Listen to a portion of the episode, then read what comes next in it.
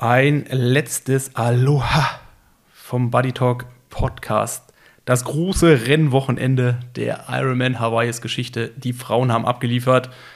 Wir, äh, wir haben es probiert. Simon und ich äh, sprechen über den Ironman Hawaii, über das Rennen vor Ort, ähm, über alles, was uns aufgefallen ist und noch vieles mehr.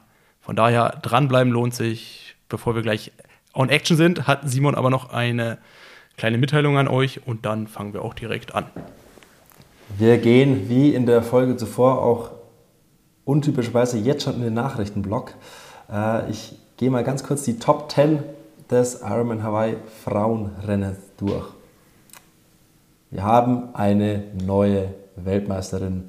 Lucy Charles Barclay hat sich gekrönt vor Anne Haug, Laura Philipp, Taylor Nipp, Daniela Rief, Chelsea Sodaro, Sky Mönch, Sarah True, Lisa Norden und auf Platz 10 Jocelyn McCauley.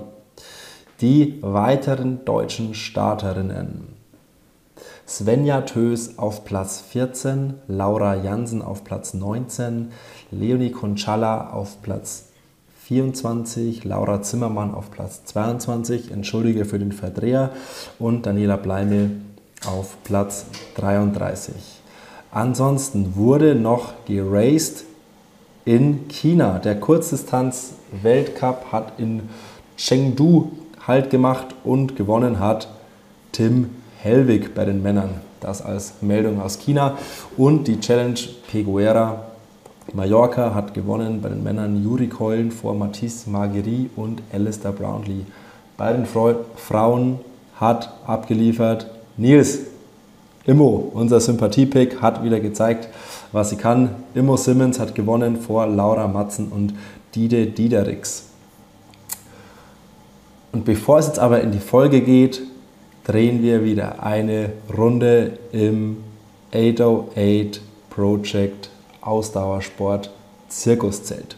Das 808 Project ist quasi das Dach, die Kuppel über allem, was wir Ausdauersport-Liebhabende brauchen. Es gibt Reisen in Trainingslager, es gibt Wettkampfreisen, es gibt mit äh, Endless Local eine Klamottenbrand, die alles herstellt, was wir zum Sporttreiben brauchen. Es gibt mit dem Allgäu-Triathlon ein, eines der berühmt-berüchtigsten Rennen des Landes und, und, und, und, und. Also das 808 Project versammelt all diese Dinge unter einem Dach und heute in der Manege der Allgäu-Triathlon. Da ist der Kult zu Hause und als ich vor kurzem mit Bocky ein bisschen längeres Gespräch hatte, wo es um mystische Rennen ging, Rennen, die was Besonderes haben, ähm, da kommt neben der bekannten Challenge Road im gleichen Atemzug auch jedes Mal der Allgäu-Triathlon zu Wort. Und ich kann das bestätigen. Der Allgäu-Triathlon ist, der ist irgendwie anders und es ist ganz besonders da und es ist eine ganz coole familiäre Atmosphäre und so die ganze Venue mit dem, mit dem See und, und die Radstrecke sowieso richtig geil, quer durchs Allgäu. Ähm, und vor allem aber auch die Leute dahinter. Das ist eine richtig geile Truppe, die den Allgäu-Triathlon macht und da ist das Triathlon-Herz noch am rechten Fleck und da ist, da ist Triathlon auch einfach auch zu Hause. Das ist so, also wenn man was für den Sport übrig hat und den Sport liebt, dann ist das der Place to be und man hat da auch wirklich ein richtig, richtig gutes Wochenende. Und nicht umsonst kommen auch Leute aus, aus ganz Deutschland ähm, ins Allgäu und wahrscheinlich, ich vermute mal auch aus ganz Europa, aber es ähm, es macht richtig, richtig Spaß da und ist einfach ein rundum geiles Wochenende mit guter Race-Action. Wieso kommen wir jetzt auf den Allgäu-Triathlon, wo die Rennsaison vorbei ist? Wir kommen darauf, weil am 26.10., also in genau neun Tagen, ist Meldestart für den Allgäu-Triathlon. Der ist nächstes Jahr am 18. August 2024. Die Jungs und Mädels vom Allgäu-Triathlon haben ja auch gesagt, sie erwarten, dass es wieder sehr, sehr, sehr schnell voll wird. Also man sollte sich beeilen mit der Anmeldung beim Allgäu-Triathlon. Es ähm, geht immer mehr dahin, dass die, die Bude ratzeputze ausverkauft ist. Also markiert euch den 26.10. im Kalender und damit ihr auch rund um den Allgäu Triathlon immer am neuesten Stand seid, kann ich euch den Allgäu Triathlon Newsletter empfehlen. Den gibt es auf der Website allgäu-triathlon.de, aber ihr findet es auch alles in den Show Notes. Ich packe euch alle Links ähm, in die Show Notes ähm, zur Newsletter-Anmeldung. Äh, schreibe auch nochmal die Daten von Meldestart und Race Day in, den, äh, in die Beschreibung und ähm, ihr findet einfach alles zum Allgäu Triathlon in den Show Notes. Vorab schon mal ganz viel Spaß im Allgäu. Es könnte sein, dass wir uns da über den Weg laufen und uns sehen. Und damit ziehen wir das Zirkuszelt des 808 Projects wieder zu und wünschen euch viel Spaß mit der Folge.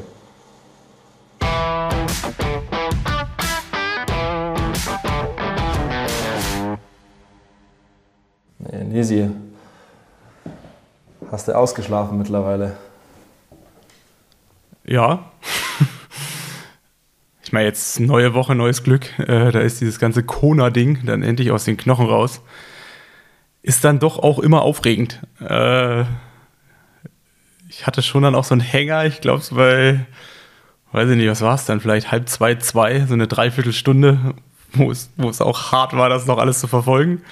Ähm, und klar, wenn du dann halt bis 3 Uhr wach bleibst, das hängt dir noch nach 24 Stunden. Aber jetzt mittlerweile ähm, bin ich soweit ready.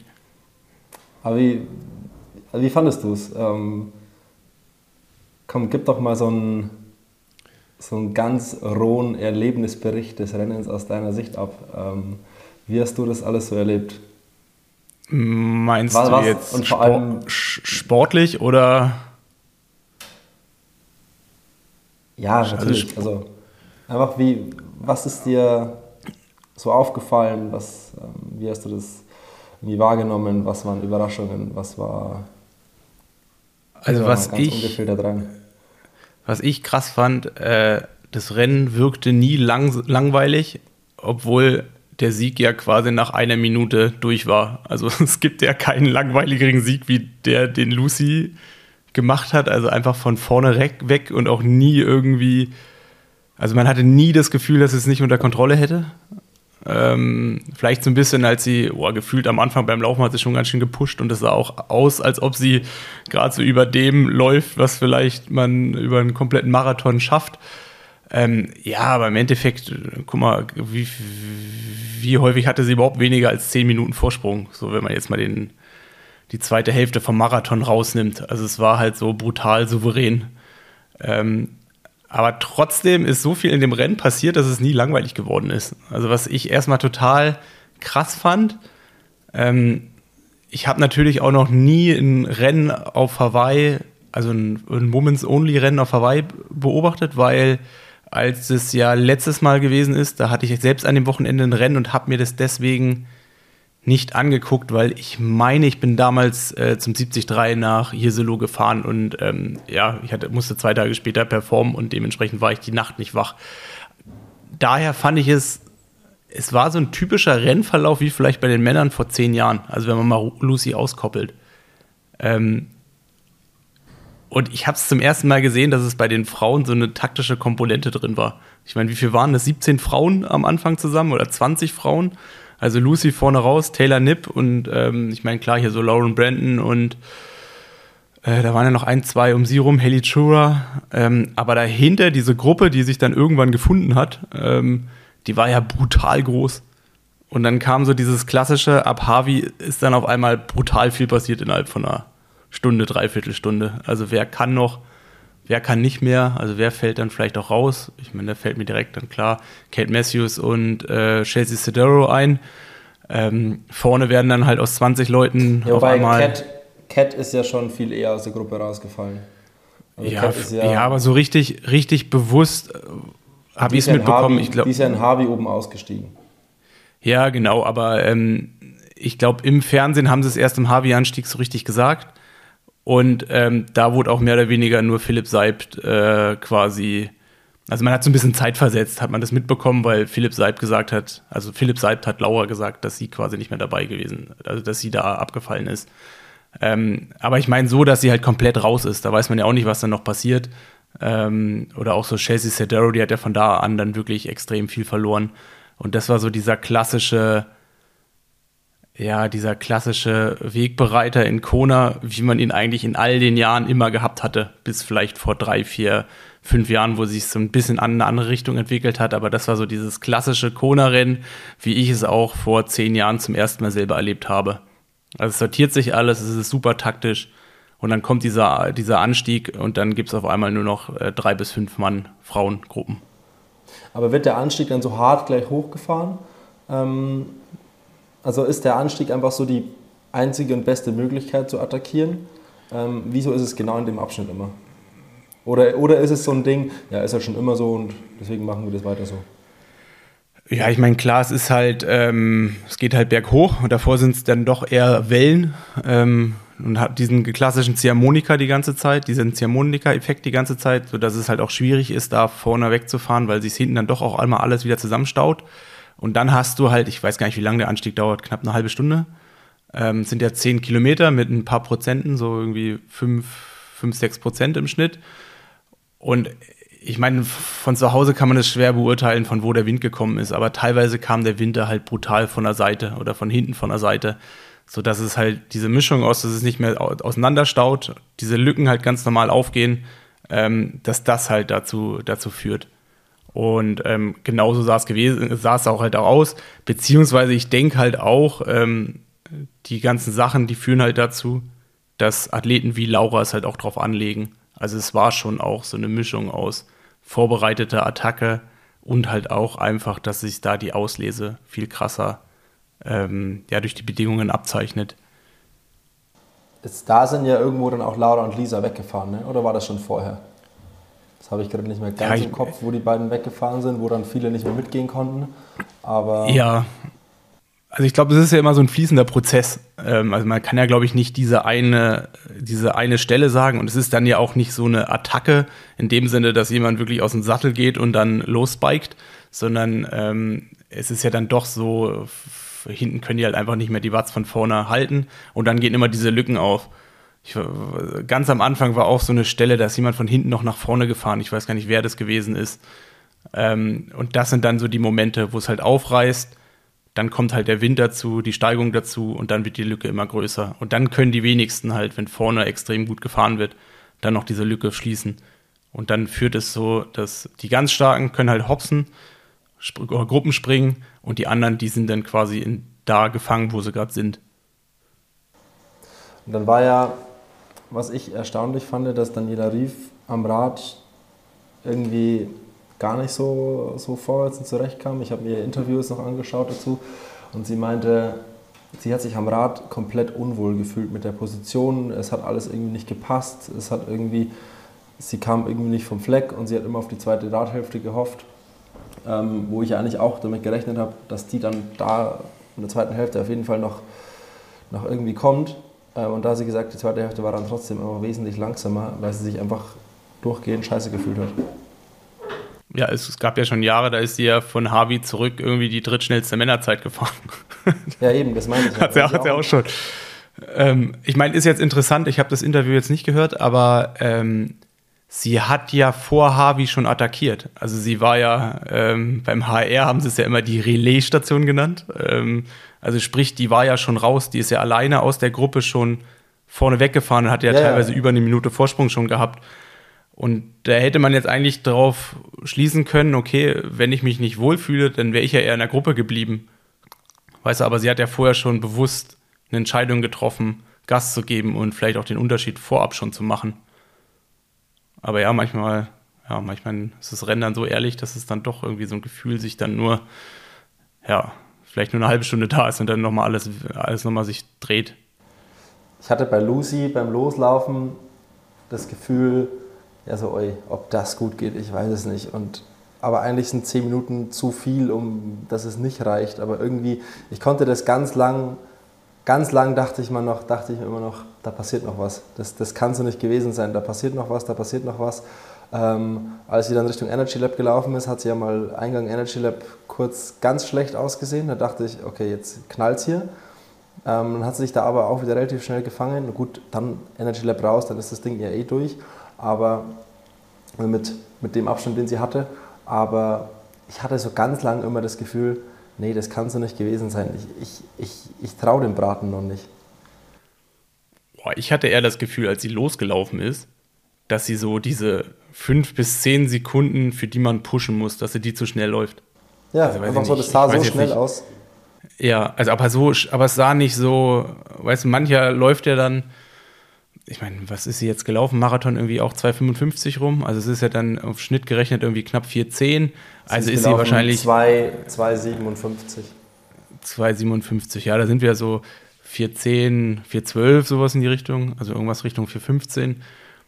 Und so gefühlt ist sie schon 3,50 so losgelaufen. 3,55. Und es sah schon so, da sah sie eher so aus, so, hui, mit dem Vorsprung, boah, ich hätte es mal lieber ein bisschen passiver gemacht. Ähm, es gab ja eigentlich gar keinen Grund, so zu pushen. Da hatte ich mal ein ungutes Gefühl. Ansonsten, ich meine, ich fand nur an den beiden Anstiegen, also Palani und äh, Energy Lab raus, sah das so ein bisschen unrund aus und ansonsten sah die eigentlich so souverän aus, dass äh, das Rennen für einen Zuschauer das Interessantere irgendwo ab, anders abgelaufen ist. Also, das ist halt irgendwie alles krass, was sie gemacht hat. Ähm, ja, aber was ich halt auch meinte am Anfang, es war halt ein super aufregendes Rennen, so als Beobachter. Aber sie hatte halt überhaupt keinen Grund eingegeben, den, das Rennen um den Sieg halt spannend zu machen. Ja, also also ich, ich fand es mega, mega geil, weil es war so. Sie hat halt so krass verdient. So, ich habe mich für sie mega krass gefreut, weil es so irgendwie nach so vielen Anläufen, nach so vielen Versuchen ähm, und sie war ja viermal Zweite, ähm, das jetzt endlich irgendwie so erledigt zu haben und das endlich irgendwie geschafft zu haben, so das das Ziel aller Träume. Ähm, Jetzt habe ich den Faden verloren, Nils. Worauf wolltest du hinaus? Ja, ja äh, also ich meine, ich gebe dir da hundertprozentig recht. Und wenn man eigentlich das unter der Brille sieht, dass, ich meine, sie ist jetzt fünfmal gestartet und die war wahrscheinlich 70 Prozent ihrer kompletten Renndauer auf Hawaii an der Spitze. Weißt du, die ist ja, die ist ja selten mal vorm Halbmarathon eingeholt worden. Das ist wahrscheinlich noch mehr. Also die war schon, eigentlich war sie immer schon so nah dran und hat es halt nicht gepackt. Und weil halt immer eine besser war. Und das dann beim fünften Mal zu schaffen, das ist natürlich die Story irgendwie des Abends. Und was halt auch krass ist, ich meine, klar, es ist natürlich dann auch athletenbedingt, sie schwimmt halt einfach brutal. Ähm, aber sie hat halt, also sie ist ihrer Taktik treu geblieben. Also, weißt du, sie hat es nie irgendwann mal anders probiert und hat halt gesagt, okay, jetzt warte ich auf dem Fahrrad und äh, fahre vielleicht irgendwie in einer Gruppe, sondern sie halt es fünfmal auf die gleiche Art und Weise probiert. Schnell geschwommen, auf dem Rad halt alles, was sie hatte, reingelegt und dann ähm, Gehofft, in der Hoffnung. Reicht. Genau, und jetzt hat es ja relativ, also hat ja super souverän gereicht. Ich weiß gar nicht, was hat sie am Ende gehabt? Vier Minuten Vorsprung. Ähm, ja, drei. Ja, drei. Aber ich meine, guck mal, was hatte sie? Sechs Minuten hatte sie wahrscheinlich noch bei Kilometer 38, sowas in die Richtung. Ähm, also Anne ist ja dann doch hinten raus dann deutlich, deutlich schneller gelaufen. Ja. Aber äh, ich meine, das ist schon, also das hat man hier im Ziel auch angemerkt. Also für ihre Verhältnisse war sie fast sehr, sehr emotional, aber gar nicht so dieses, was man von ihr kennt, dieses äh, Extrovertierte. Das ist fast ein bisschen untergegangen. Ja, sie war, ich hatte immer so das Gefühl bei allen Interviews, ähm, sie ist so, es kam nicht so unerwartet für sie. Es, es, es war eher so, ah, geil, endlich habe ich das geschafft. So, natürlich, äh, so, sie kann sich in Worte fassen und so, so alle üblichen Floskeln. Aber ich hatte immer so das Gefühl, so, die wusste, dass es irgendwann so weit kommen wird. So, sie hat, sie hat trotzdem irgendwie so gefasst gewirkt. Ja. Also es gibt viele Parallelen zu ihrem 70-3-Sieg in St. George, wo sie auch Weltmeisterin geworden ist. So gefühlt, das war, die hat sich, klar, diese ganzen Verletzungen, die sie hatte, es ist halt alles, äh, alles doof. Ähm, aber man hatte so das Gefühl, die war, also sie wusste, dass das, also es war so, so ein bisschen so Sie wirkte nicht überrascht, so blöd gesagt. Ja. Sie ja. selber wirkte auch nicht überrascht. Ja. Was auch äh, wenig überraschend war, wie Anne da wieder vor, vorspaziert ist. Als Anne vom Rad gestiegen ist, habe ich so ein bisschen die Zeiten angeguckt und dann war ja irgendwie so, ja gut, also, der, also dass Anne da aufs Podium läuft, ist quasi sowieso klar, weil das ist ja immer so eine Selbstverständlichkeit, dass Anne äh, läuferisch das immer hinbekommt. Das ist das Beeindruckende, finde ich, dass Anne das immer hinbekommt, da so einen aus dem Hut zu zaubern im Marathon. Ja, man hat diesen, auch noch nie das Gefühl. 2,48 gelaufen. Ja, und man hat noch nie das Gefühl gehabt, dass sie in so einem Rennverlauf, in so einem Marathon irgendwann mal langsamer geworden ist. Nee, man, also das ist also das, so, wie ich meinte. Man, man, weiß immer, okay, auf alles Marathon ist Verlass. Äh, man kann sich ungefähr Pi mal Daumen ausrechnen, wo die Reise dahin geht. Ähm, und da kann man sich ungefähr auch schon ausrechnen, was das dann platzierungsmäßig bedeuten könnte. Und ähm, die erled sie erledigt es dann einfach, wie es zu erledigen ist. Das finde ich, ey, das ist, also ist, wie ich sage, wenig überraschend, aber ich finde es so, so, so krass. Ja. Ja, und jetzt, was war jetzt? Fünfte Mal Podest, vierte Mal Podest in Kona? Ich meine, die ähm, war noch, nicht, noch nie, nie auf dem Podest. Also jedes Mal, wenn sie da gewesen ist. Ja, erstens jedes Mal, wenn sie da gewesen ist und in St. George war sie ja auch auf dem Podest. Ja.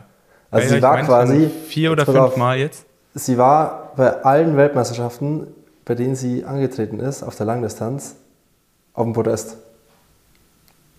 Ich würde sogar sagen, sie war bei allen Langdistanzen auf dem Podest.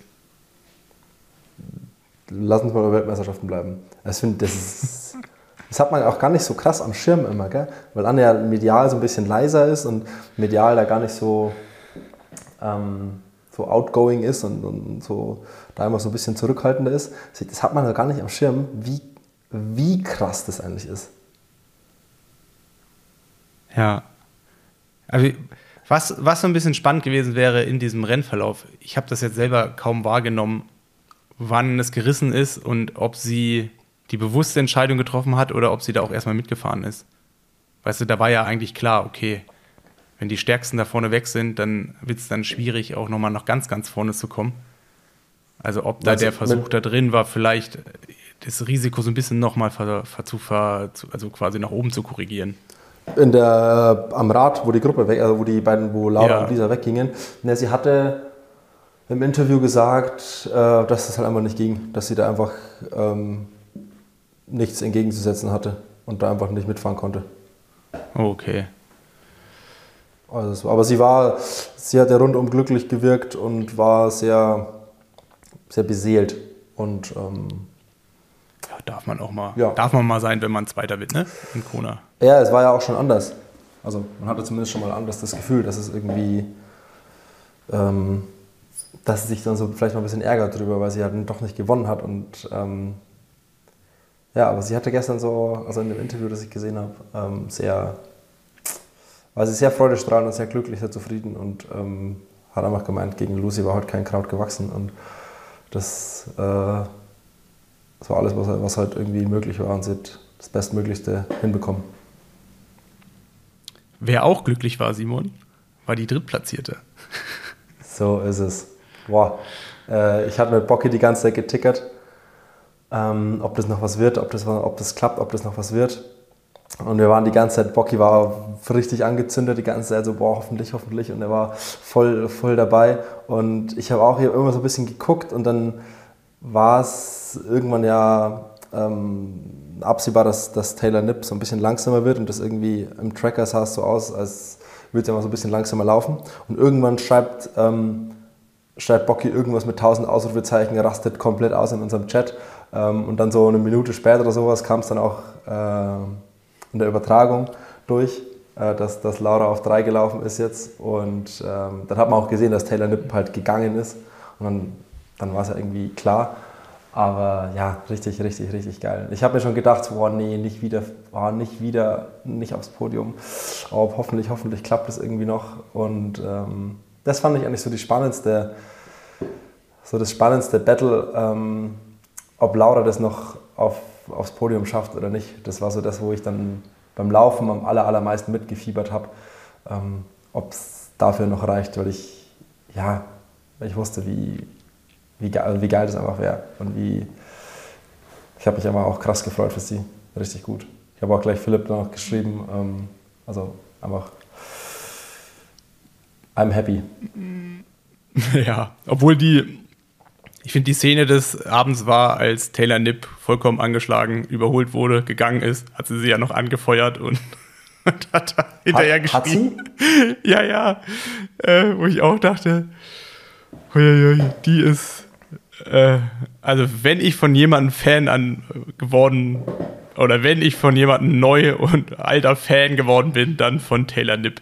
Äh, die, was die da so alles oder wie viel Entertainment-Potenzial die für acht Stunden bietet, ist schon, äh, war eigentlich das absolute Highlight, fand ich. Ja, vor allem sie hatte die ganze Zeit mit ihrem Mädchen, mit dem Motorrad, das neben ihr war, das ja nonstop neben ihr war. Und dem hat sie auch die ganze Zeit gequatscht irgendwie. Also die ganze ja, Zeit irgendwie. Also ich meine, du weißt natürlich dann auch nicht immer, äh, um was es da ging. Ich meine, dieses, äh, diese Skandal, eine Minute Strafe wegen äh, unabsichtlichen Littering. Ähm, da kann ich mir schon vorstellen, dass es halt auch darum ging, dass sie halt auch einfach erstmal abchecken musste, wie das alles funktioniert. Ähm, aber ich habe mir mal ein paar Sachen aufgeschrieben, die mir an ihr aufgefallen sind, wo man sich denkt, ich habe keine Ahnung, mit wem die eigentlich ein Rennen gemacht hat oder ob die mit sich selber ein Rennen gemacht hat. Auf jeden Fall hat die es so knallhart durchgezogen und ich fand von vorne bis hinten hat sie so ja irgendwie nicht so richtig am Rennen teilgenommen, sondern sie kommt aus dem Wasser raus, hat eine relativ hat er eine Minute Rückstand gehabt, fängt erstmal an, sich da in Seelenruhe zu duschen, zieht sich überall ja. an äh, mit Socken, hat zwei Minuten 30 auf einmal, also verliert in dem Wechsel eine Minute und ich glaube, das wäre, das wäre der Unterschied gewesen zu ich krieg Lucy Charles und ähm, ich krieg sie halt nicht. Weißt du, was ich meine? Also ich bin in der Gruppe dabei oder ich bin nicht, weil sie ist schon schneller angefahren. Also sie hat ja dann noch mal relativ schnell viel Zeit gut gemacht. Ähm, egal, sie hat sich geduscht und äh, ist ein bisschen lang, ist dann halt ein bisschen verspätet losgefahren. Ähm, dann hier mit diesen ganzen Flaschen. ja. Ich meine, also sie, also sie, hat ja, glaube ich, die, ihre die eigenen beiden, drei Flaschen verloren. Also sie hat die ersten, also hinten im, ähm, im Sattelkäfig hat sie die ersten ja schon in der Schleife, bevor es überhaupt auf den Highway geht, verloren. Also man fährt ja, diese Schleife, so diesen, diesen Gegenhang da kurz hoch und ich glaube, so wie ich das irgendwie, ich weiß nicht, ob es sogar nicht am Weg zu der Schleife schon, also es war sau früh, hat sie das alles gleich verloren. Ja, der Klassiker. Also früher hat ja die Hälfte vom Feld, inklusive auch mal mir, äh, vor dem Schwimmbad, da war so, eine, so ein Speedbumper. Also ich glaube, der wurde jetzt weggemacht. Ähm, da lagen so viele Flaschen, das war der absolute Flaschenfriedhof. Also, und ich meine, es ist relativ normal, dass am Anfang man so die Flaschen verliert, weil Hektik und äh, keine Ahnung, wenn dann ist vielleicht ein bisschen die Flasche raus, ein Speedbumper und äh, dass die Straßen sind da ja auch nicht überall mega gut. Ja, auf jeden Fall Flaschen weg, erstmal nichts passiert. Dann fängt sie ja an, irgendwie mit den, die hat ja in ihrer Hand irgendwas mal abgezählt.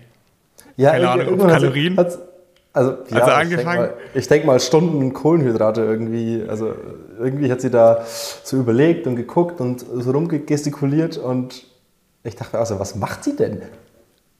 Ja, aber sie, sie fährt ja auch genauso schnell wie vorne. Sie fährt da irgendwo im Niemandsland. Also wo jeder Trainer gesagt hätte, okay, was, was, was scheiße, das ist die beschissenste Position, die man haben kann. Entweder noch mehr Gas geben oder halt irgendwie so konstant irgendwas dazwischen machen. Ähm, aber nee, sie macht dann ihr eigenes Ding, zieht es so durch. Ähm, dann hält sie ja auch an in Harvey, holt sich drei Flaschen. drei Flaschen.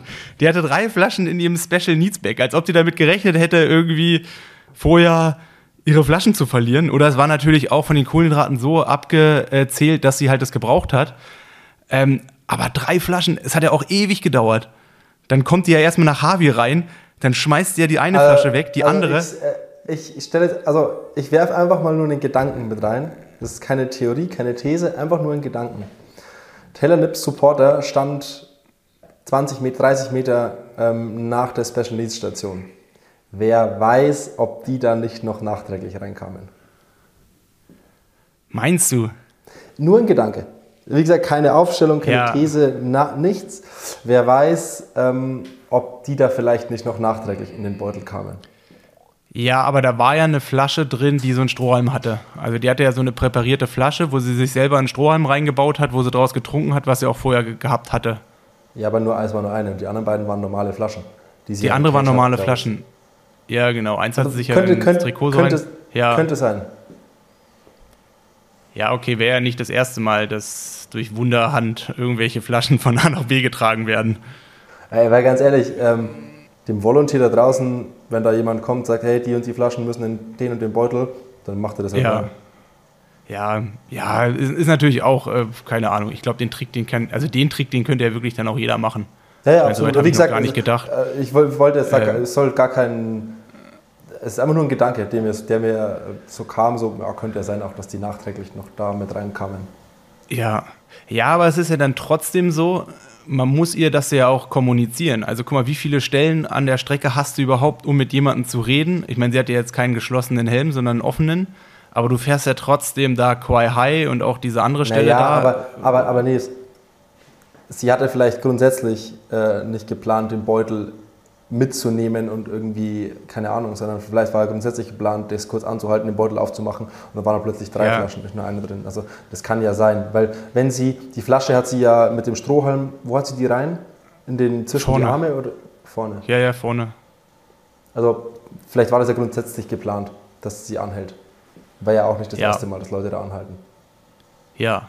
Also- Also, was neu war, was ich auch noch nicht so genau wusste, äh, die hat ja vor dem Wendepunkt ihre Flaschen weggeschmissen. Zwei Stück. Ja, da Da dachte ich auch gedacht, so, so, da habe ich gedacht so, oh no, jetzt ist jetzt, jetzt diskutieren wir hier die ganze Zeit, ob sie noch eine Strafe bekommt wegen diesem ähm, äh, unabsichtigen Littering. Und jetzt schmeißt sie hier da, wo, wo stationäre Kamera steht, die einzige Stelle an der ganzen Strecke, wo eine stationäre Kamera steht, äh, schmeißt sie direkt davor diese beiden Flaschen weg. Und ich habe gedacht, das, wow, ja, ja. oh no. Aber ich meine, äh, ja, man hat es ja von der anderen Seite gesehen, es war ja dann auch im Fernsehen ein Thema, äh, da stand ja ein Schild und da stand wahrscheinlich auch drauf, dass die Littering Zone irgendwie beginnt. Ähm, Aber was noch, noch abschließend zu Taylor Nipp, ähm, weil ich, ich finde das Thema auch irgendwie interessant. Wenn man mal guckt, also mal rein aus, wie ich das sehe, da ist noch ganz viel Potenzial, auch so was Position, Rad und so betrifft. Das ist noch so, das haben sie ja jetzt irgendwie so gedeichselt, dass es klappt für die WM, aber ähm, wenn da mal, jetzt mal angenommen, die geht doch wirklich nach Paris nur auf die Langdistanz und ähm, dreht da mal das große Rad äh, und, und geht auch aerodynamisch da mal irgendwie all in, ey, da ist noch, dann kann das mit dem Debüt, kann da richtig was kommen. Also es kann richtig krass werden. ja, sie ist noch unfertig. Ja, ja. Andererseits, also, also in irgendeiner Art und Weise unfertig, aber in einer- irgendeiner anderen Art und Weise auch schon extrem weit. Also weißt du, so, ich meine, Ja, weißt du, natürlich. die hatte, schon, die, hatte, die hatte schon einen krassen Plan. Die hatte einen Plan, das sah nur alles ein bisschen so, als ob die Routine fehlen würde. Ja, aber wie gesagt, ähm, lass mal vielleicht die eine oder andere Renntaktik ein bisschen mehr damit reinspielen. Also die, ich glaube, es kann richtig krass werden. Ein bisschen mehr Langdistanzerfahrung, ähm, auch ähm, trainingstechnisch einfach da mal zwei, drei Jahre äh, Richtung Langdistanz da mal noch rein, reinstruppen. Boah, das kann richtig Also abartig du meinst, du meinst überhaupt einen Trainer zu haben, wenn man nach Hawaii geht? ja, stimmt, sie hatte ja auch keinen, ich hatte auch keinen Trainer gerade, ne? Man hat ja, Ja, also Dan ich habe gehört, es wurde auch also vor vier- direkt an. also die hat vor vier Wochen wohl die Zusammenarbeit mit ihrem Trainer, dem O'Brien, beendet. Ja, Der hat ihr wohl aber die Trainingspläne geschrieben. Aber die hatten keinen Kontakt mehr. okay. Ja, aber es, sie haben ja, es wurde ja auch Dan, wurde ja direkt im, in der Übertragung darauf angesprochen, ob das, ähm, ja, ob der Teller nichts für sie, äh, für ihn wäre und sowas. Und da hat er auch, der war ganz offen und ehrlich und hat gar keine so eine platte Medienantwort hingeklatscht, sondern hat gesagt, ja, also das sind natürlich Projekte, die ihn natürlich irgendwie reizen würden. Ähm, da müsste man halt einfach mal sprechen. Er müsste auch mal mit seinem Team sprechen und ähm, so nach dem Motto, ja, also ähm, ja, also so, es klang jetzt irgendwie so, so nach dem Motto, ja, wir müssen nachher Weimar sprechen. Hat er in der Übertra Ja. Übertragung so relativ ehrlich geantwortet irgendwie, das fand ich ganz cool. Ja, also, aber ich meine, da kann man ja jeden Trainer nachvollziehen. Ähm, Ja, ja, das bringt ja gibt das volle Paket ja, mit. total, aber was ich, nein, was ich meinte ist eher so, dass ja, ja, die wenigsten sagen dann da so, ja, schon und so, sondern eher so, ja, nein, also ich konzentriere mich auf meine Aufgaben und der Fußballer wird sagen, wir denken von Spiel zu Spiel. Der ist nur auf Triathlon umgemünzt, Ja. weißt, ich meine. Ne? Ähm, Ja. Also das ähm, Also wenn, aber Simon, wenn sie uns fragen würde, würden wir doch auch nochmal Logo. Trainer machen, oder? Logo, Logo, Logo, Logo. Kein Problem. Viel, Ja, viel, viel, äh, viel, viel hilft viel und mehr hilft mehr. So, genau. Oder äh, gibt, ähm, wie heißt es dann? Free Taylor. Free, free, free Taylor. Das fand auch, fand auch geil, dieses Meme, das es gab. Ähm, so was Taylor Nipp irgendwie braucht, war so ein Bild von Taylor Nipp und drunter so eine Packung Haushaltsgummis. Ey, ich So, fand's äh, geil. Sie stand ja da mit dem Free Taylor. Sie stand ja da in, der, in dem Penalty-Zelt und da standen ja so ein paar Muchachos im Hintergrund und haben Free Taylor gesungen. Äh, auch, ey, was ist das, dass das Penalty-Zelt nicht aufgebaut war? Ja, aber ich, ähm, ja, äh, ich meine, man kam, man weiß jetzt nicht, wie diese Kurze ganze, Erklärung, kurze äh, Erklärung für alle, die es nicht gesehen haben. Ähm, Taylor Nipp sollte ihre Zeitstrafe, die sie wegen dem Flaschenverlieren bekommen hat, am Rückweg absitzen und das Penalty-Zelt ist da, ist das beim Energy Lab Also- irgendwo oder beim Flughafen? Ich weiß nicht, auf jeden Fall ist es da, eigentlich, nee, es ist so bei, sein. normalerweise ist es bei Kilometer 45 auf dem Raus, also beim äh, Weg nach Harvey. Ich Ja, kenne bei- das, bei ehrlich Koloa gesagt, ich ist- kenne das, ich kenne das Penalty-Zelt da gar nicht. Ja, aber also auf jeden Fall es, hätte sie das da absetzen sollen. Die Referees waren noch irgendwie da, aber das Zelt war noch nicht aufgebaut. Und dann Ja. hieß es, ah, okay, sie soll es im T2 absetzen. Und da merkt man wieder mal so, ey, wir haben hier prof eigentlich professionellen Sport. Aber manchmal ist dann doch eher so Also- Wiesen. Also ich bin ja schon froh, dass es diese WhatsApp-Gruppe da gegeben hat. Also wo überhaupt ja. mal über irgendwas kommuniziert wird, dass es auch Probleme gibt, dass es halt auch genau, also ob man es jetzt gut oder schlecht findet, aber dass man genau weiß, okay, gibt es jetzt hier, einer fragt halt, gibt es jetzt eine Penalty, der andere sagt, nee, es gibt keine oder es gibt eine. Weißt du, dass überhaupt mal irgendwie probiert wird, was aufzuklären, ist ja erstmal ein Fortschritt. Kurze Werbung. Nils, was hast du dir bestellt bei Koro? Wie jedes Jahr gibt es auch dieses Jahr einen Adventskalender. Jetzt wollte ich, ich dachte schon, du sagst, wie jedes Jahr gibt es auch dieses Jahr Weihnachten. Weihnachten fällt auch dieses Jahr nicht aus. Und damit die Warterei einem auch jeden Tag versüßt wird, gibt es sowas wie einen Adventskalender. Ich weiß nicht, ob du das Prinzip kennst. Jeden Tag ein Türchen und hinter jedem Türchen eine kleine Überraschung. Ähm, Und das kann man auch sehr gut mit der Koro-Drogerie füllen. Sprich, es gibt eine vegane Variante und eine normale Variante. Ich habe die normale Variante ähm, gewählt. Noch kann ich euch natürlich nicht sagen, was da genau drin ist. Es ist ja auch eine Überraschung. Aber ich kann auf jeden Fall versprechen, wenn da die Produkte aus der Koro-Drogerie drin sind, die wir kennen, dann kann es nur eine gute Überraschung sein. Oder gibst du mir Von- da recht? Von süß bis salzig, von nussig bis fruchtig steht als Beschreibung äh, des Adventskalenders auf der Koro Drogerie Website. Und äh, ja, also wenn die Koro Drogerie da alles aus dem Hut zaubert oder wenn sie nur ein bisschen was aus dem Hut zaubert, was sie kann, dann äh, macht das jeden Tag aufs Neue richtig, richtig Bock. Und ich habe auch am Samstag passend zur äh, Weltmeisterschaft kam äh, eine Koro-Lieferung bei mir an und es ist jedes Mal aufs Neue geil, diesen Karton aufzumachen und denkt sich so, boah, geil, ich habe hier wieder so viele geile neue Snacks und äh, ja, es, die Koro-Drogerie bietet dir auch alles in Großpackungen an, alle möglichen Nüsse, Haferflocken, Trockenfrüchte, alles fürs Frühstück, ganz viele Superfoods, ähm, auch so Dinge wie Proteinpulver, was wir sporttreibenden Menschen ja auch ganz viel brauchen. Ähm, alles in rauen Mengen, sämtlichen Varianten, Variationen. Ich glaube, das Koro-Sortiment hat irgendwas um die 2000 Produkte plus minus. Und damit es auch bei eurer nächsten Koro-Bestellung ein bisschen was zu sparen gibt, gibt es mit dem Code BuddyTalk 5% auf deine nächste Bestellung. Du findest wie immer auch alles in den Show Notes und dann viel Spaß beim Adventskalendertürchen öffnen in eineinhalb Monaten. Aber aus Erfahrung kann ich sagen, die Koro-Adventskalender sind immer ratze, butze, schnell ausverkauft und weg. Also ich würde mich da beeilen und falls hier auch so ein paar Triathleten zuhören, die vielleicht noch auf einer kleinen Überraschung für die Freundin sind, auf der Suche nach einer kleinen Überraschung für die Freundin sind, ich glaube, damit tut ihr was Gutes, so ein Koro-Adventskalender. Und kleiner Tipp von mir, da tut ihr euch auch selbst was Gutes, weil da fällt bestimmt was ab für euch. Werbung Ende. Damit halten wir uns aber nicht auf, Nils. Es geht weiter. Chelsea Sudaro ist von Platz 20 auf 6 vorgelaufen. Das fand ich auch. Hatte ich nicht. Also, ich hatte Chelsea eigentlich, ich muss sagen, komplett abgeschrieben. Und ich dachte, ui, das kann ein ganz langer Tag werden irgendwie. Und als ich dann auch kurz vor Schluss erst gesehen habe, dass sie ähm, da so weit vorne wieder reingelaufen ist, ähm, fand ich's, war ich überrascht und sie hat auf Instagram gepostet, Not the magical day that I dreamed of, but maybe my proudest finish ever. Und ich habe noch irgendwie aufgeschnappt, dass sie wohl die ganze Woche schon mit Knieschmerzen Probleme hatte. Und ähm, ja. Gibt es dazu was zu sagen, Nils? Oder gehen wir weiter? Äh, nee, auch so dieses typische Kona-Ding.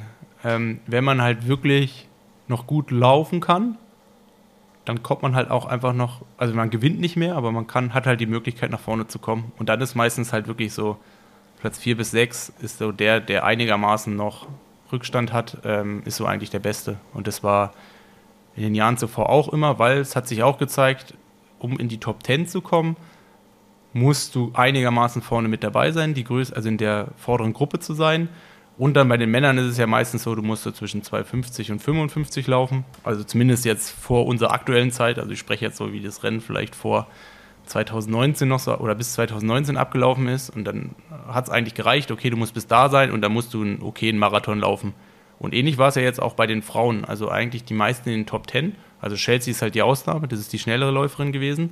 Aber die anderen Frauen sind alle so zwischen 3,05 und 3,10 gelaufen. Und die haben dann eigentlich die anderen Plätze in den Top 10 ausgemacht was ja wahrscheinlich ungefähr mit einer, ja, wenn die Männer zehn Minuten schneller laufen, äh, zu vergleichen ist. Mal ganz kurz die Laufzeiten. Lucy Charles 2,57, Anne Haug 2,48, Laura Philipp 2,55, Taylor Nipp 3,05, Daniela Rief 3,02, Chelsea Sudaro 2,53, Sky Mönch 3,02, Sarah True 3,02, Lisa Norden 3,11 und Jocelyn McCauley 3,12.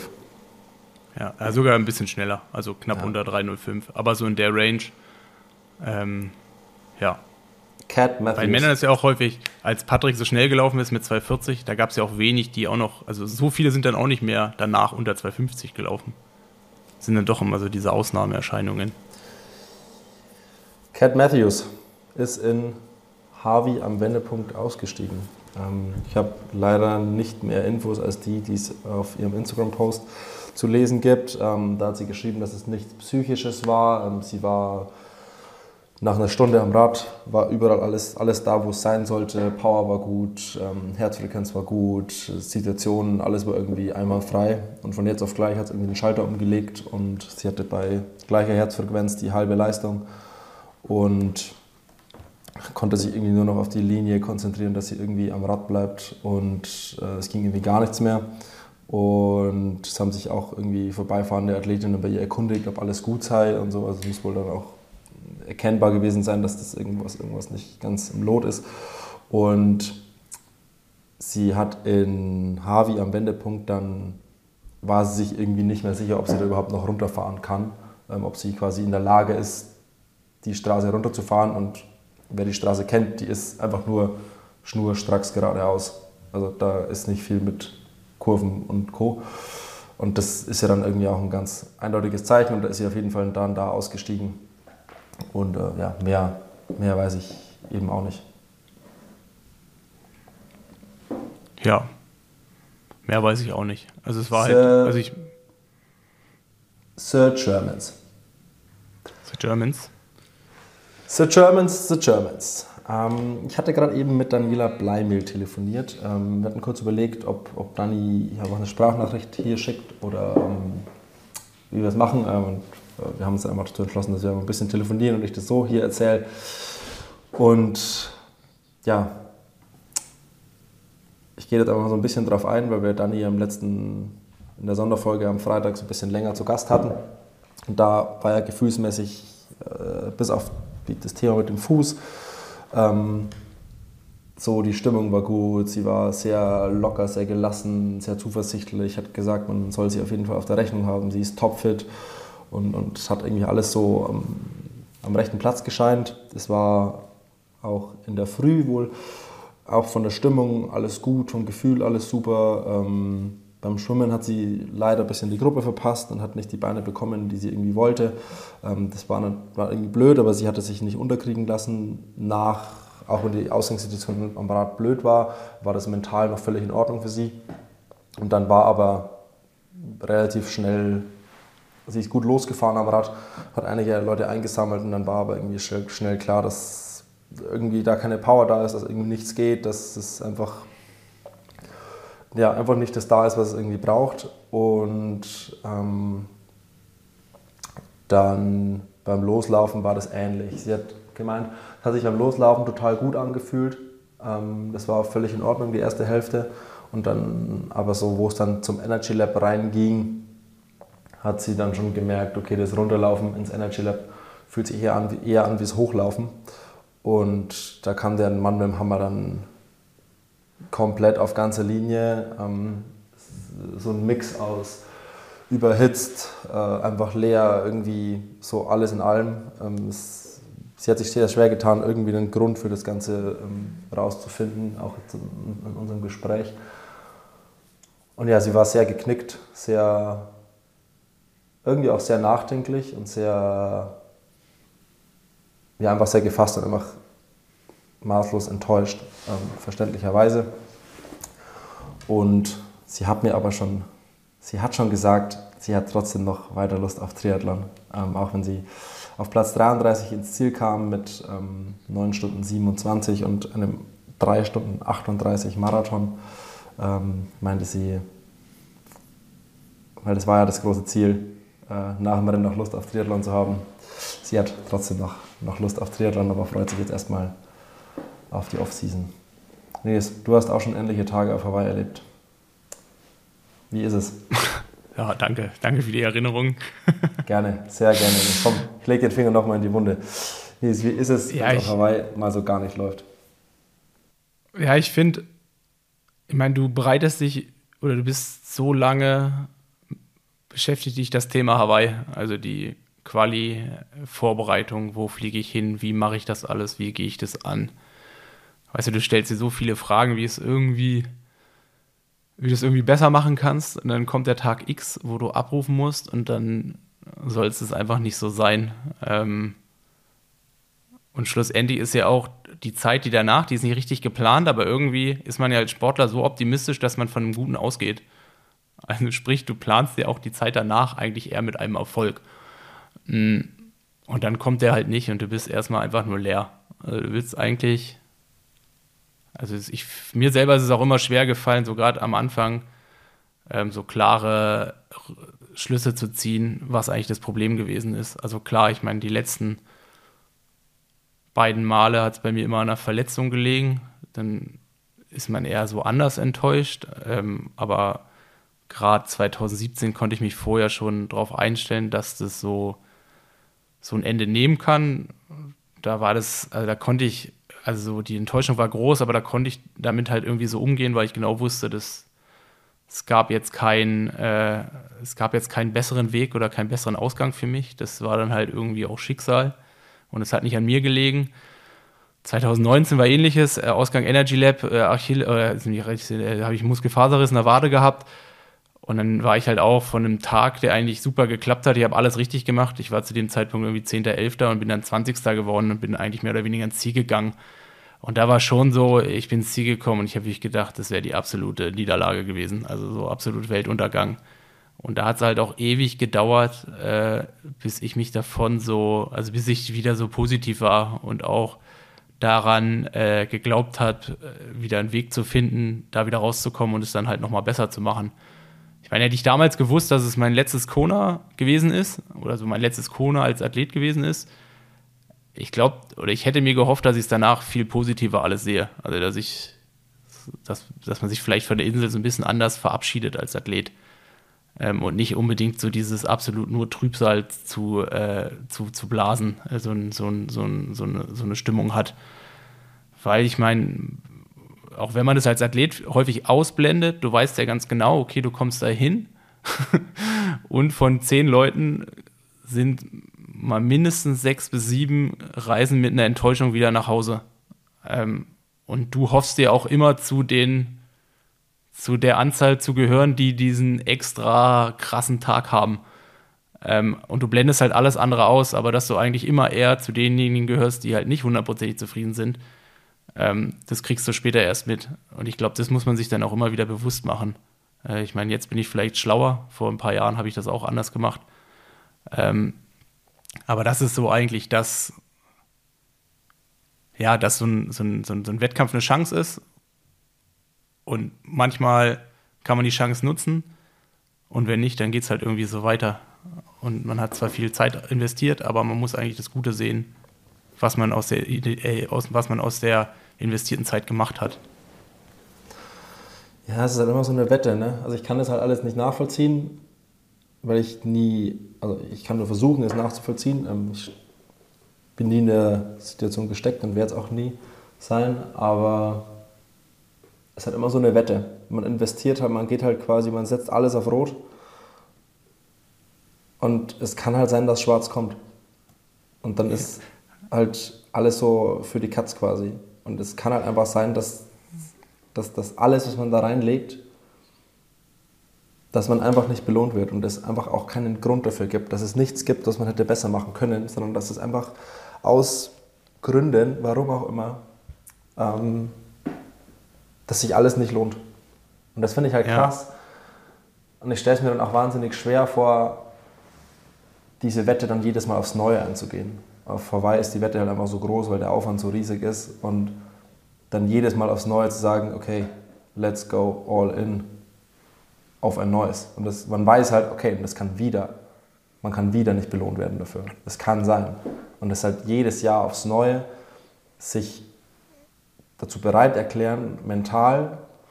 Zum einen ist es ja auch so eine mentale Reise, sich dann da auch so richtig darauf einzulassen und vorzubereiten und das alles das zu machen und dann eben auch der finanzielle Aspekt aufs Neue zu sagen, okay, komm, ich nehme hier wieder 20, 30.000 in die Hand, ähm, gehe da mit Sach und Pack mit meinem ganzen Team rüber, ähm, wir versuchen das aufs Neue und sich jedes Mal wieder dazu bereit erklären, diese Wette einzugehen, da muss man schon echt einen guten Schaden haben dafür.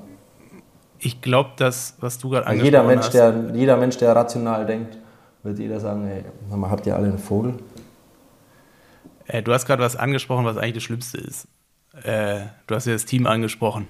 Also ich hatte auch häufig genug das Gefühl, dass ich selber mit, dem, mit der Niederlage, so wenn ich so komplett alleine das so machen würde, dann würde man da, glaube ich, besser damit umgehen. Aber wenn man weiß, man hat irgendwie fünf, sechs Leute um sich rum, die den ganzen Aufwand auch betreiben, weißt du, die die dich so unterstützen, dass du deine Träume dir erfüllen kannst und dass du deinen Weg dahin gehen kannst und sie ihre Freizeit, whatever, alles opfern. Also es ist ja sogar selbst so, dass man, weiß ich nicht, beispielsweise so, wenn man halt einen Radhersteller hat, der irgendwie da Gas gibt, der vor Ort alles da ist, die wirklich 100% geben, hat man immer so das Gefühl, man will ja auch was zurückgeben. Und dann kommt halt so dieser Tag und du bist ja dann auch in der Niederlage erstmal total egoistisch, dass es dich halt so erstmal, ähm, im ersten Moment ist man selber enttäuscht und im nächsten Moment ist man dann auch enttäuscht, dass man dieses Vertrauen irgendwie nicht zurückzahlen kann. Auch wenn es niemand von einem verlangt, das sitzt dann schon irgendwie so tief.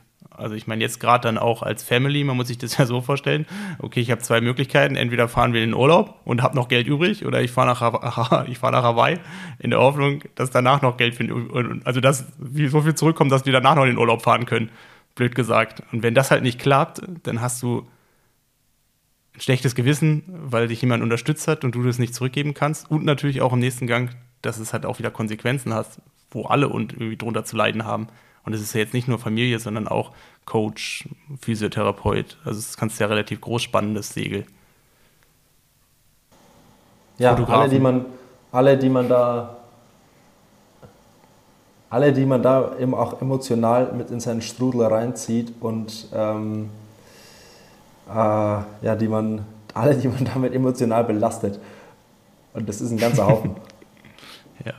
Ich meine, da habe ich noch nie so dran gedacht, aber vielleicht hilft es, wenn es nicht auf Hawaii ist. Weißt du, wenn es jetzt wirklich hier so ein Nizza-Rennen ist, ich hatte so das Gefühl, also ich meine, ich bin jetzt da nicht mehr Athlet gewesen und Nizza war für mich nie ein sportliches Ziel. Aber ich kann mir vorstellen, dass so ein Nizza-Rennen nicht so äh, dreiviertel dich vorher belastet, wie sich Hawaii belastet. Und dann kommst du halt dahin und du kannst es dann halt, okay, jetzt habe ich halt diesen einen Schuss, ich habe diese eine Chance. Wir machen diesen ganzen Mythos weg. Jeder kann irgendwie relativ stressfrei dahin kommen. Dass das schon vieles entschärft, dass man halt die WM, dass die nicht mehr so groß ist, auch für einen selber, also dass die Last halt geringer wird. Könnte sein, es könnte sein. Wir gehen aber weiter im Text. Müssen, müssen wir mal jemanden fragen, ne? Der, der, müssen, wir, der müssen, wir, müssen wir mal jemanden fragen. Ähm, wir gehen aber weiter im Text. Wir haben The Germans, da gibt es noch ein paar mehr. Laura Jansen ist von Platz 28 auf 19 vorgelaufen. Svenja Tös ist von Platz 29 auf 14 vorgelaufen. Laura Zimmermann ist von 32 auf 22 vorgelaufen. Und Leno Conchala hat ihr Rennen auf Platz 24 beendet. Und äh, ey, wir haben, The Germans haben von hinten aufgesammelt, sind auf Jagd gegangen. Also vor allem so hier Svenja Tös von 29 auf 14. Das sind äh, einfach mal. 15. 14? 15 Plätze. 15 Plätze. Ja, genau, ja. Das, das dachte ich schon, ich habe mein, das Ergebnis ist falsch. Äh, ja, es ist. Was sagen wir dazu, Nils? Sag mal was. Ja, als Statistiker würde ich natürlich erstmal sagen, alle durchbekommen, ne? Auswahlquote 0%. Das stimmt. Äh, also es zeigt erstmal, dass sich niemand aufgegeben hat und jeder es eigentlich durchgezogen hat und ähm, die meisten dann, glaube ich, so in ihrem Rahmen auch gefinisht haben. Also und vor allem, wir hatten let, letztes, Jahr bei, letztes Jahr bei Flo, ähm, wo das mit der Zeitstrafe und allem war, ähm, war ich ja auch irgendwie drei, vier Stunden völlig abgefuckt und geknickt und habe äh, ich hab die Welt untergehen sehen. Ähm, aber es zeigt wieder aufs Neue, ey, der Tag auf Hawaii, der ist gefühlt noch mal länger als jeder andere. Da kann so von hinten weg so krass viel passieren noch. So, eben, man kann, es wäre natürlich 15 Plätze zugelaufen. Das ja, ist, also wenn also, du dir am Ende die Ergebnisliste anguckst und jetzt einfach sagst, okay, 5 Minuten Zeitstrafe, 5 Minuten Zeitstrafe fühlen sich in dem Moment viel krasser an und du denkst, alles ist vorbei, wie sie am Ende in der Ergebnisliste ausmachen. Also ich meine, wir sprechen ja jetzt schon, ich meine, es war schon so nach Platz 5 ist dann schon auch äh, ein größerer Abstand äh, gewesen. Ähm, deswegen hat ja auch Chelsea Sedero dann die Chance gehabt, nach vorne zu kommen, aber ich glaube, der Weg zu Dani Rief, der wäre schon noch extrem weit gewesen. Ähm, und da geht das halt alles so auf. Und wenn die Lücken dann so aufgehen, ähm, kann es gut und gerne sein, dass du eine Dreiviertelstunde Rückstand hast und immer noch eine einigermaßen Platzierung halt hast weil hinten raus äh, sprechen wir nicht mehr von Sekunden oder von Minuten, sondern halt dann von zehn Minuten. Gut und gerne. Oder drei, vier Minuten Abstand zwischen den Athleten oder teilweise über fünf Minuten Abstand zwischen den Athleten. Und da ist dann halt vieles auch möglich. Und wenn man da bei sich bleibt, dann wird man belohnt. Das war schon immer. Also ich habe früher mal diese These, oder also eigentlich ist es ja Hawaii immer schon so gewesen, vielleicht drei bis fünf können die Leistung abrufen, die sie vorher in ihrem Qualifikationsrennen geschafft haben. Platz 6 bis 10 ist es so, ja, so knapp dahinter. Und eigentlich so ab Platz 15 sind die Leistungen nicht mehr dementsprechend, was die einzelnen Athleten in der Vorbereitung geschafft haben. Also die Leistung ist nicht mega krass, was, was dann noch kommt, sondern es ist dann her einfach so dieses, okay, ich, äh, ich, ich mache heute vielleicht nur 90% Rennen, aber ich fighte bis zum Ende. Und da kommt halt der Unterschied, weil so eine Insel dann oder weil Hawaii einen dann irgendwann bricht weil du dann alleine auf dem Highway bist und denkst, weißt du, du machst dann aus fünf Minuten, macht man im Kopf dann vielleicht zehn. Und, und das macht einen dann kaputt. Das hat mich häufig genug auch kaputt gemacht. Also ich habe mich ja auch schon von kleineren Sachen da ausbremsen lassen. Nee, wir machen eine ganz kurze Pause. Ich bin gleich wieder zurück. Hier sind wir wieder. Und Nisi würde mal sagen, wir gehen so ein bisschen weg vom Renngeschehen und drehen noch eine kleine Runde um alle Nebenschauplätze. Ich habe mir mal die Preisgelder angeguckt, was die so, die so sagen, was am Konto landet von Ironman, mal reine Rennpreisgelder.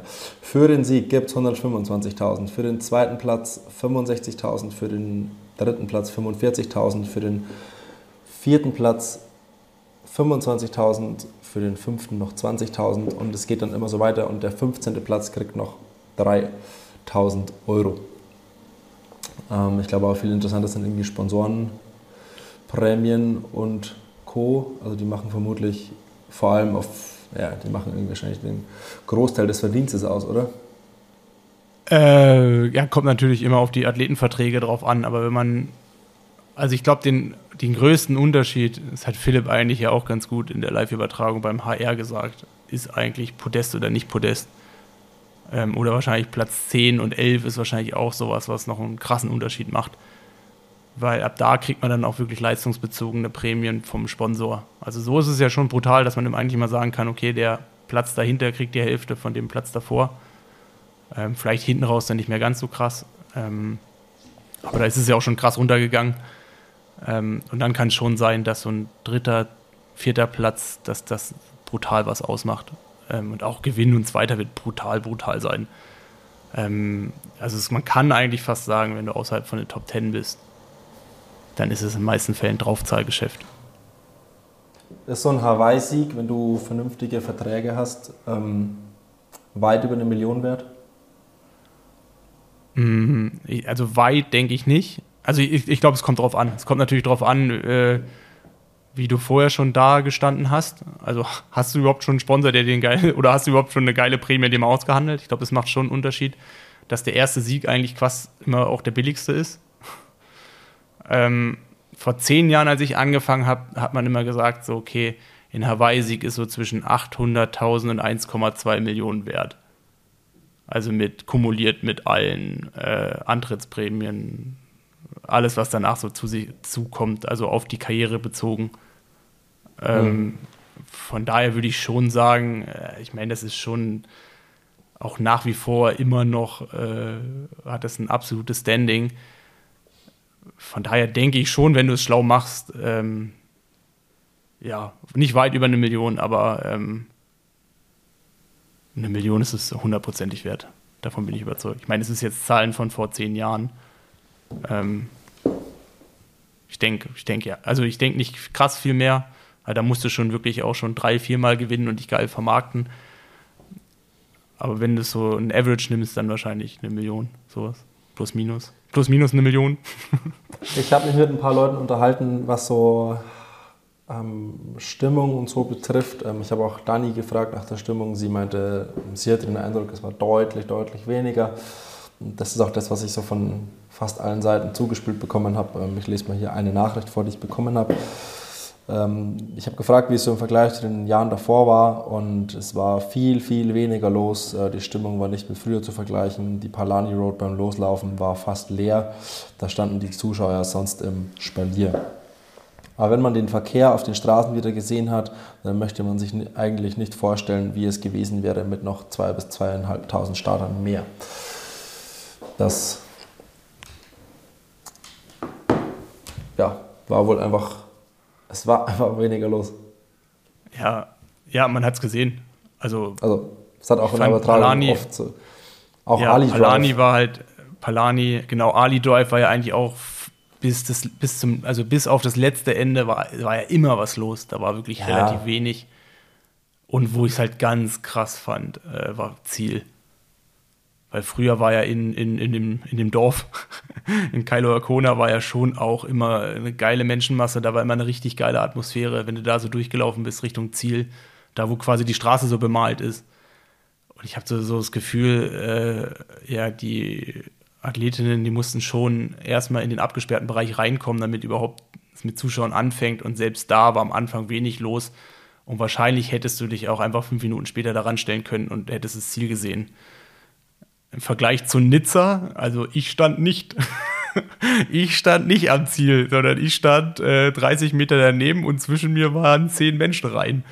Ähm, ich meine, klar, der Vergleich hat wahrscheinlich auch vor ein paar Jahren mit Hawaii gehinkt, aber ähm, ja, das ist sicherlich etwas, was das natürlich auch mit sich bringt, wenn weniger Athleten auf der Insel sind. Ich meine, selbst mit Männern und Frauen an einem Tag waren ja mehr Athleten am Start wie jetzt nur Frauen an einem Tag. Ja, ja, sie haben es aber sie haben es nicht voll bekommen. Also es war ja noch Platz für mehr. Ich glaube 2100 war ja die offizielle und ich glaube sonst war es auch immer mindestens zweieinhalb, also wenn es an einem Tag gewesen ist. Ja. ja, können wir irgendwie nicht, nicht viel dazu sagen, weil wir nicht da waren. Ähm, deswegen aber nur so ein bisschen zugespielt, was Leute gesagt haben. Nils, äh, ich habe noch eine Sprachnachricht von unserem lieben Freund Bocky. Gibt es denn noch was, was du loswerden möchtest? Weil ansonsten würde ich die Sprachnachricht einfach dazu nutzen, um das Ganze, um den Sack zuzumachen. Äh, was wollte ich noch sagen? Free Taylor. Free, Free, Free Taylor. Free Taylor und äh, ja, das war es eigentlich von meiner Seite. Dann, Bocky, the stage is yours. Simeoni, Frommi und Hallo an alle, die zuhören. Ich hoffe, ihr habt Spaß gehabt beim Zugucken. Ich äh, würde mal sagen, dass das ein phänomenal gutes, spannendes Rennen gewesen ist, was auf jeden Fall Bock gemacht hat zu verfolgen. Da geht es uns, glaube ich, allen gleich, ganz egal, ob zu Hause oder auf Hawaii gewesen. Ähm, ja, ich bin seit ähm, ein paar Stunden wieder zu Hause, einigermaßen gerädert, also auch alles so, wie es sein muss. Und ähm, ja, Simon, du hattest ja gefragt ähm, nach einer Sprachnachricht, um das Ganze nochmal so ins Verhältnis zu setzen zu dem, wie wir es vorher besprochen hatten. Und ähm, ja, da war meine Laune ja, was heißt meine Laune, meine Stimmung so ein bisschen äh, zwiegespalten. Ich war ja ähm, nicht ganz so ähm, im, im Aloha-Vibe-Modus irgendwie unterwegs, sondern halt eher in diesem, in diesem Arbeiter-Modus. Und das ist dann aber tatsächlich am Tag vorm Rennen, also einen Tag später, nachdem wir aufgenommen hatten, gekippt. Und ähm, ich bin dann nochmal beim Check-in gewesen, habe mir das alles angeguckt, wie dann die Athletinnen sich da fertig gemacht haben und die ganzen Supporter schon aufgeregt waren. Und ähm, da war es dann schon richtig kribbelig. Also da hatte ich dann plötzlich ähm, genau die gegenteilige Gefühlslage ähm, wie zu der Zeit, wo wir aufgenommen haben. Lag vielleicht auch daran, dass ich einen Ticken besser ausgeschlafen war dann.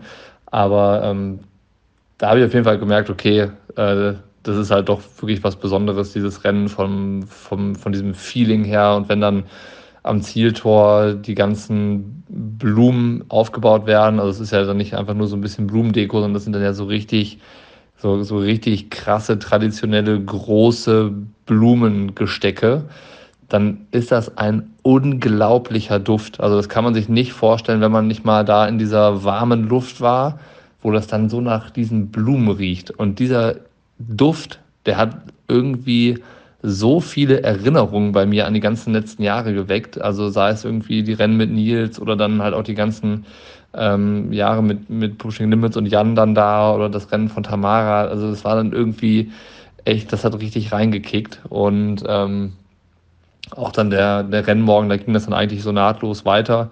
Ähm, diese diese Muschel, dieses Muscheltuten, dieses traditionelle ähm, hawaiianische, ähm, weiß ich gar nicht, wie man das nennt, ähm, Instrument. Also die blasen halt in so große Muscheln rein, dann ist das so ein lautes Tuten, ähm, was sehr, sehr mystisch irgendwie dann ist. Und dann ähm, gibt es halt noch so einen hawaiianischen Sprechgesang und so ein, ähm, ich würde mal sagen, so eine Art Häuptling, der schwört dann nochmal alle irgendwie ein und ähm, ähm, ja, wünscht allen viel Glück und so.